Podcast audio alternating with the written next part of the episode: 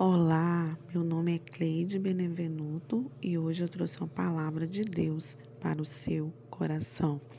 E o título da nossa mensagem hoje é Libertos, prossigam.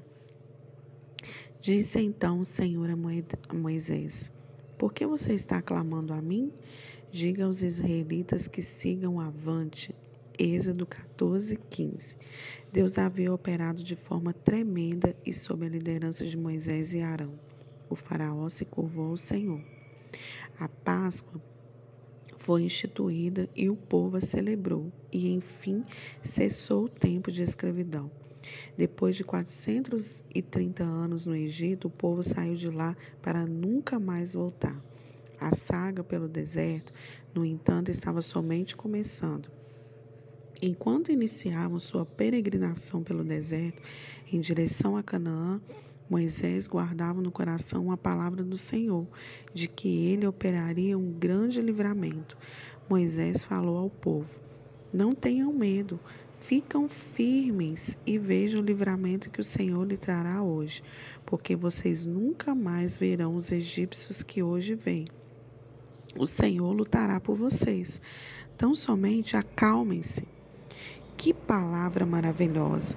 Sobre uma declaração veio a palavra do Senhor acima: Diga ao povo de Israel que marchem.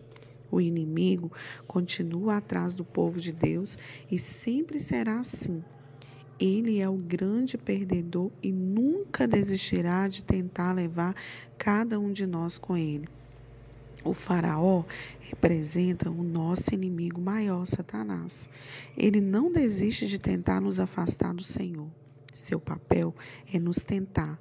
Por isso, o Faraó foi atrás do povo pelo deserto com todo o seu poderio de guerra para ali destruí-lo. Sabemos que mais uma vez o povo viu o livramento do Senhor. As águas do Mar Vermelho não afogaram o diabo. Ele continua ativo na terra, condenado, mas procurando a quem possa ter, seduzir para ir abaixo com ele.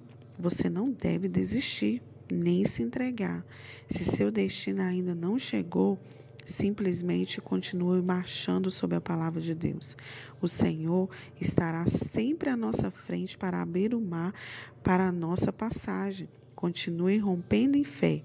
Deus está com você hoje.